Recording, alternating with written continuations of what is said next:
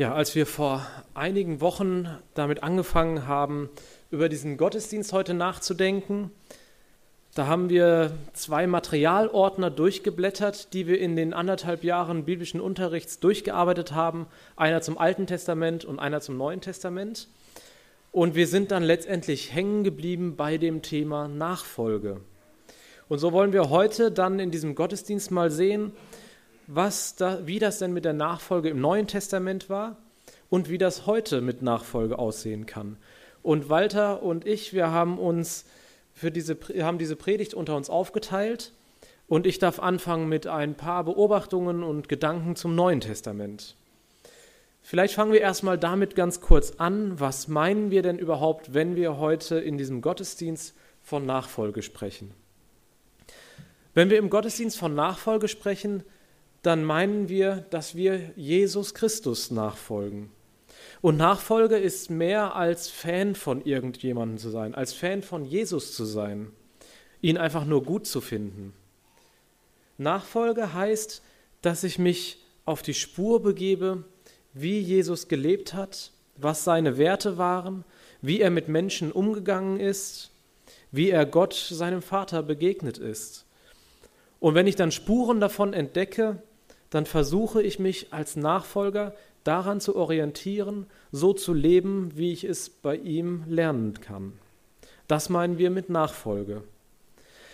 Lass uns mal schauen, wie Nachfolge dann konkret zu Jesu Zeiten aussah.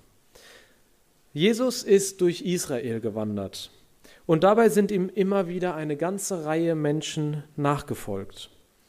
Viele Menschen haben einmal einen Blick auf ihn geworfen, Manche sind einen ganzen Tag, vielleicht auch eine ganze Woche mit ihm herumgezogen, um zu sehen, was er so macht.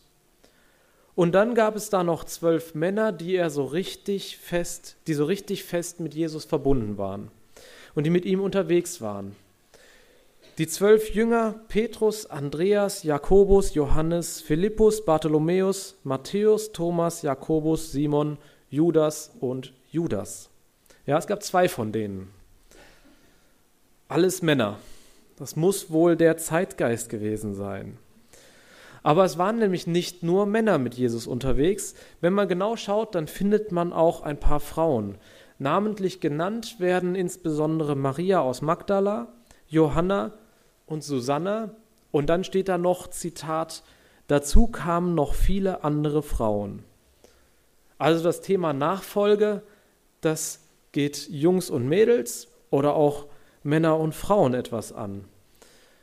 Nachfolge ist bei Jesus kein, äh, nicht geschlechtsabhängig. Und dann liest man noch, sie alle sorgten aus ihren eigenen Mitteln für Jesus und den Kreis der Zwölf. Sie alle, das waren nicht die Zwölf, das waren die Frauen, die dabei waren. Echt emanzipiert. Die Frauen versorgten Jesus und die zwölf Männer, die wir als Jünger kennen. Okay, diese Menschen waren also mit Jesus unterwegs und sie waren so verschieden, wie man nur verschieden sein kann. Ein Zöllner und eine Beamtenfrau, auf der anderen Seite ein Befreiungskämpfer, heute würden wir vielleicht Terrorist sagen oder zumindest Terrorsympathisant. Dann waren da Fischer und Schriftgelehrte, es waren arme Menschen dabei, es waren reiche Menschen dabei. Also mindestens so eine bunte Truppe, wie ihr auch als BU gewesen seid.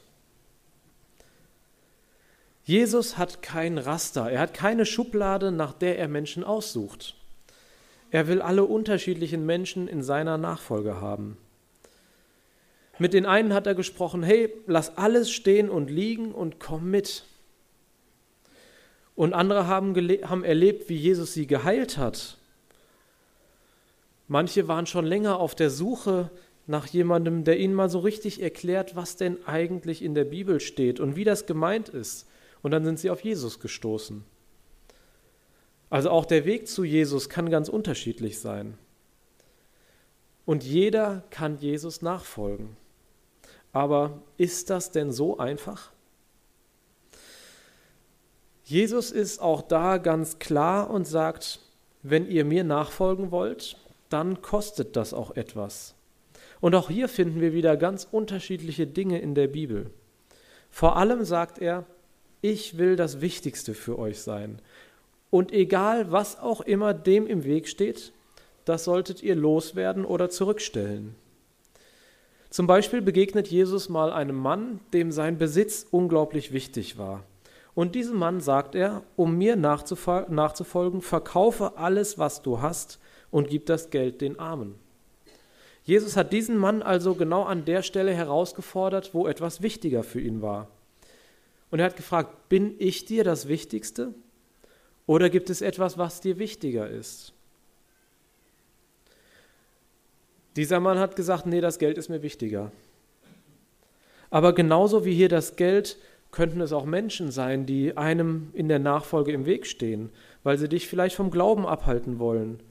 Oder dein Beruf, weil er dir zu wichtig ist, weil er zu viel Zeit einnimmt. Vielleicht deine Hobbys, die dir immer wichtiger sind. Bei allem, was zwischen dir und Jesus steht, sagt er, ich will das Wichtigste sein. Und was zwischen uns steht, das sollst du loswerden. Glaube kostet also etwas. Aber bei allem, was der Glaube auch im ersten Moment kosten mag, sagt Jesus auch ganz viel darüber, was wir denn gewinnen. Und so sagt er zum Beispiel, wer für seine Nachfolge etwas zurücklässt, Haus, Frau, Geschwister oder Eltern oder Kinder, der wird schon in dieser Welt ein Vielfaches davon wiederbekommen und in der kommenden Welt das ewige Leben. Jesus vertröstet also nicht einfach nur auf irgendeine Zukunft im Jenseits, wie man manchmal hört, sondern er sagt, schon jetzt in dieser Welt bekommt ihr ein Vielfaches zurück. Und als ein konkretes Beispiel dafür sagt Jesus über die Leute, die mit ihm unterwegs sind, also über seine Gemeinde, über seine Nachfolger, dass sie seine Familie sind. Wie in einer Familie unterstützen sich die Menschen in einer Gemeinde gegenseitig. Sie sind füreinander da. Man kann sich aufeinander verlassen. Und das konnte ich auch erleben, dass Gemeinde sogar über die eigene Gemeinde vor Ort hinausgeht. Als ich in Japan gelebt habe und dort sind wir sofort wie eine Familie, wie in eine Familie aufgenommen worden, sozusagen wie bei entfernten Verwandten. Aber Jesus spricht, verspricht auch noch mehr als nur eine Wiedergutmachung für das, was man aufgegeben hat oder wozu man bereit ist, es aufzugeben. Er verspricht auch, dass er selbst jeden Tag bei uns ist. Er verspricht, dass er uns geben wird, was wir gemeinsam in seinem Namen erbitten. Er sagt, dass er unseren Charakter positiv wachsen lässt, dass er uns Fähigkeiten schenkt, die wir ohne ihn nicht haben. Und dann gibt es noch eine entscheidende Sache. Er sagt, wenn wir uns eingestehen, dass wir nicht perfekt sind, wenn wir uns eingestehen, dass wir Dinge falsch machen, dann dürfen wir darauf vertrauen, dass Jesus, dass Gott uns alle Verfehlungen vergeben wird. Er wird nicht mehr auf unsere Fehler gucken. Er wird mit seinem liebenden Blick sagen, du bist mein Kind. Du bist mein geliebtes Kind. Jetzt, wo ich selbst Papa bin, kann ich das ein wenig nachvollziehen. Auch wenn meine Tochter irgendeinen Unsinn anstellt, wenn sie den Becher beim Essen mal wieder umkippt, wenn sie nicht schlafen will, wenn sie anstatt sich wickeln zu lassen, sich immer umdreht. Ich liebe sie. Und ich liebe sie deswegen auch kein bisschen weniger, nur weil sie mal nicht das tut, was ich möchte. So ist Gott, so ist Jesus, wenn es um Nachfolge geht.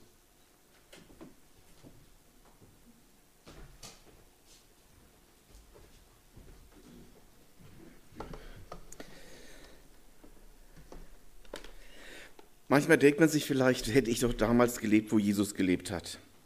Nachfolge damals ganz einfach. Jesus ruft, ich höre es, ich gehe hinterher. Ich habe eine Frage, ich gehe zu Jesus und er beantwortet es mir. Ganz so einfach ist das heute leider nicht. Wie geht das heute? Christian hat von seinen Kindern gerade zuletzt erzählt, wie Kinder so zu einem Bild dafür werden können.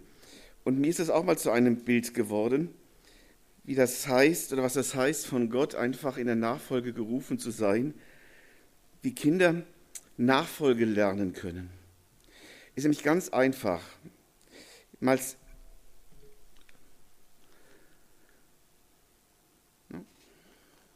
Macht mal hinten weiter, bitte. Danke. Nachfolge heute kann ganz einfach aussehen. Ich habe mal hier eine Überschrift gegeben vom PC-Ausschalter zum angehenden Informatiker. In einer Zeit lang hatte ich einen, bei uns in der Wohnung einen Computerschrank stehen, woran ich gearbeitet habe. Unser Jüngster, damals gerade so, ich weiß nicht, ob er schon laufen konnte, hat irgendwie mitbekommen, da gibt es so eine Taste, da drückt der Papa immer drauf. Und hat er auch drauf gedrückt. Ich beim Predigtschreiben plötzlich geht der Computer aus.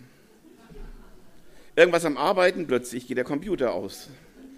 Und dann gehe ich wieder unterm Stuhl, da wuselt einer rum, der drückt auf diese eine Taste. Hat das nachgemacht, was der Papa vorgemacht hat. Momentan, jetzt möchte ich Informatik studieren, so kann das weitergehen. Aber interessant war auch schon eine zweite Entwicklung später. Mir ist mal aufgefallen, mich haben unsere Kinder nie oder ganz selten dasselbe gefragt.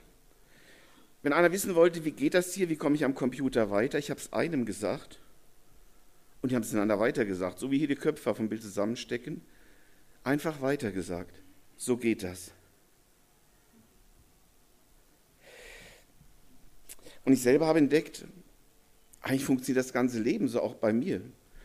Selbst vom Computer. Ich habe, glaube ich, keinen richtigen Computerkurs gemacht. Ich habe immer gute Leute gehabt, die mir gezeigt haben, wie es geht. Und ich habe es nachgemacht. Jesus nachfolgen heute ist eigentlich auch nicht schwierig, weil Jesus sehen wir zwar nicht mehr, aber es gibt Menschen, die es uns vormachen, denen wir es nachmachen können. Menschen, an denen wir uns orientieren können. Menschen, die zeigen, wie es gehen kann. Die selbst schon etwas gelernt haben. Und darum hat Nachfolgen und Nachfolger sein auch immer etwas mit Vormacher zu tun. Und wenn ich keine guten Vormacher habe, dann wird es richtig schwierig. Um das jetzt ein bisschen noch zu veranschaulichen, wie schwierig das werden kann, habe ich ein kleines Rätsel mitgebracht.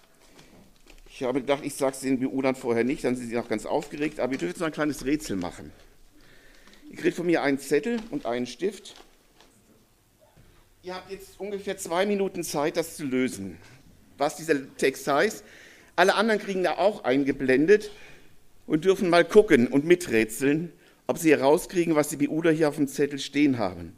Und ich bin mal gespannt, nach ungefähr zwei, drei Minuten wird die Lösung eingeblendet. Ob es einer vorher schafft, mir den Zettel zu geben von euch, dass das Rätsel schon gelöst hat. Ein paar Jahren bin ich nun ein Christ und es weiß noch keiner davon, denn ich verwische alle, ähm, alle meine Spuren gut und mache aus dem Glauben ein Rätsel so, erf so erfolgreich getan, schleiche ich zum Himmel dass wahrscheinlich auch Gott mich nicht erkennen, erkennen wird, wenn ich ankomme.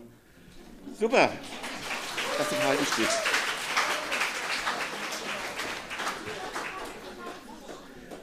Die anderen waren auch fast fertig, ich habe es gesehen. Manche Älteren werden das Lied von Manfred Siebert wahrscheinlich noch gekannt haben. Ich finde das interessant, nachdenkenswert. Seit ein paar Jahren bin ich nun ein Christ und es weiß noch keiner davon. Denn ich verwische alle meine Spuren gut und mache aus dem Glauben ein Rätsel. So erfolgreich getarnt schleich ich zum Himmel, dass wahrscheinlich auch Gott mich nicht erkennen wird, wenn ich ankomme. Vorbilder, habe ich gesagt, sind wichtig. Vorbilder, die einem vormachen, wie es geht. Und ich glaube, dass gerade auch junge Leute Vorbilder brauchen. Väter und Mütter im Glauben, die zeigen, wie es geht. Paulus schreibt, man kann ja manchmal sagen, der war nicht gerade, ähm, und das Selbstwertgefühl hat er wahrscheinlich nicht gelitten, aber er schreibt, nehmt mich zum Vorbild, wie ich Christus zum Vorbild nehme. Und eins kann man Paulus nicht nachsagen, dass er halbe Sache gemacht hat. Ich glaube, es ist eine Herausforderung an eine ganze Gemeinde. Jetzt nicht nur an den BU. Aber wenn es im BU und am Abschluss um Nachfolge geht, möchte nicht beim BU stehen bleiben, sondern auch uns als Gemeinden herausfordern. Denn wir sind Vorbilder. Es gibt einen schönen Spruch, du kannst deinen Kindern erzählen, was du willst, sie tun, was du machst. Wir sind immer Vorbilder, andere werden immer die Entscheidung treffen, nach welchem Vorbild lebe ich. Und je länger ich mit Jesus lebe, umso stärker sollte mein Vorbild sein. Oder, wie Manfred Siebert es sagen, kann ich umso effektiver mein Christsein verstecken. Was für ein Vorbild bin ich? Ich denke, dass unsere Zeit dringend Vorbilder braucht. Gute, auch geistliche Vorbilder. Und so möchte ich euch Beule einladen, seht euch eure Gemeinden an. Sucht euch Vorbilder aus, denen ihr es nachmachen könnt. Denen ihr es nachmachen wollt, wie ihr sagt, wow, das sind Leute, so möchte ich später einmal werden. Ich war letzte Woche auf der Pastorentagung in Rade vom Wald und da ging es auch unter anderem, dass wir mal gefragt wurden, wer waren für euch so die Vorbilder? Dass wir uns selber Gedanken gemacht haben, wer hat uns Impulse gegeben, dass wir zu dem geworden sind, was wir waren, oder geworden sind, was wir heute sind. Da waren auch ein paar Menschen, die mich geprägt haben, denen ich vieles abgeguckt habe. Und das wünsche ich euch, dass ihr nicht nur das Thema Nachfolge euch zum Abschluss vom BU wünscht, sondern auch in eurer Gemeinde euch Vorbilder sucht, sagt, so möchte ich auch mal werden. Und vielleicht nur sagt, nicht nur sagt, so möchte ich mal werden, sondern den Leuten ruhig mal hingehen, sagt, sag mal, wie lebst du das eigentlich? Kannst du mir sagen, wie gehst du mit solchen Fragen um? Fragen und sich zeigen lassen. Und gleichzeitig, dass wir als Gemeinden uns herausfordern lassen, als Ältere, dann auch Antworten zu geben und Zeit zu nehmen. Sagen, ja, komm, ich erzähle dir, wie ich es geschafft habe, wie ich es nicht geschafft habe, wie ich gelernt habe. Nochmal, ich denke, dass ganz wichtig ist, dass unsere Jugend geistliche Mütter und Väter braucht, von denen sie lernen können. Das Entscheidende bleibt letztlich bei jedem selbst. Um ein Vorbild, ein Nachfolger zu werden, muss ich die Entscheidung treffen, an was möchte ich mich orientieren. Wir haben Jesus zwar nicht mehr vor uns, aber wir haben die Bibel, sein Wort, in dem wir alles erfahren können, was wichtig ist. Und die Frage ist das zweite Bild, die sich uns dazu stellt. Möchte ich mich an Jesus orientieren, dann ist die Antwort oder die Frage, die ich mir stellen sollte, was würde Jesus tun? Was würde Jesus tun? Und ich weiß, dass diese Frage manchmal sehr unangenehm ist, wenn man sie ehrlich beantworten will. Weil auch ich manchmal einfach nicht das tun will, was Jesus tun würde. Und ich habe richtig gute Gründe dafür. Und trotzdem ist es richtig falsch, wenn ich es tue. Ich möchte euch Mut machen, weiter in der Bibel zu lesen, sie als Orientierungshilfe für euer Leben zu nehmen, euch Vorbilder zu suchen und euch selbst diese Frage zu stellen, was würde Jesus tun und an ihm nachzufolgen. Zu überlegen, was würde ich jetzt tun und dann will ich es auch machen. Ich habe für euch jeweils so ein Armband noch mitgebracht. Wer es nicht anziehen mag, kann das irgendwo hinlegen. Lass jeder mal eins rausnehmen. Als eine Erinnerung daran, Nachfolge heißt auf Jesus sehen, heißt ihm hinterhergehen. Heißt, wie im ersten Teil vom Christian schon gehört haben, manchmal verzichten, manchmal ganz viel gewinnen, aber ganz sicher einmal auch im Himmel bei ihm ankommen. Amen.